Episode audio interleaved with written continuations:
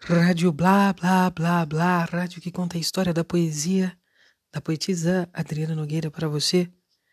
E essa é, se trata de uns quatro anos atrás, três anos atrás, no período ainda de uma tentativa de revolução, de retomada do poder e revolução cultural, sendo tomada pelos jovens e adolescentes nas praças da cidade, dos grandes centros urbanos e da cidade de São Paulo.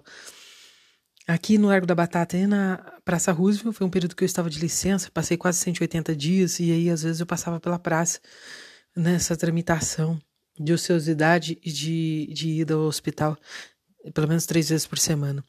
Então, ao ver os jovens inflamados daquela maneira, revoltos, é, retomando falas e, e invocando seus ancestrais, eu escrevi: diagnosticam, Quantos estão sós e somos sós, nós e eles, solitários ermitões e solteiros, divagam nas estepes noturnas das ruas habitadas das grandes metrópoles, soturnos eunucos dos guetos, combatentes e guerreiros, guardiães das palavras que proferem nas disputas nas praças que ocupam, Islã, transeúntes da fé urbana, bastardos filhos de Odara, fora da promessa, resgatados por Cristo, assexuados e violados com codinomes que os tornam atraentes nas formas e os segregam em outras, por qualquer descaso e deslize cotidiano que fuja a regras ou padrões normativos do ambiente social, tornam-se correligionários.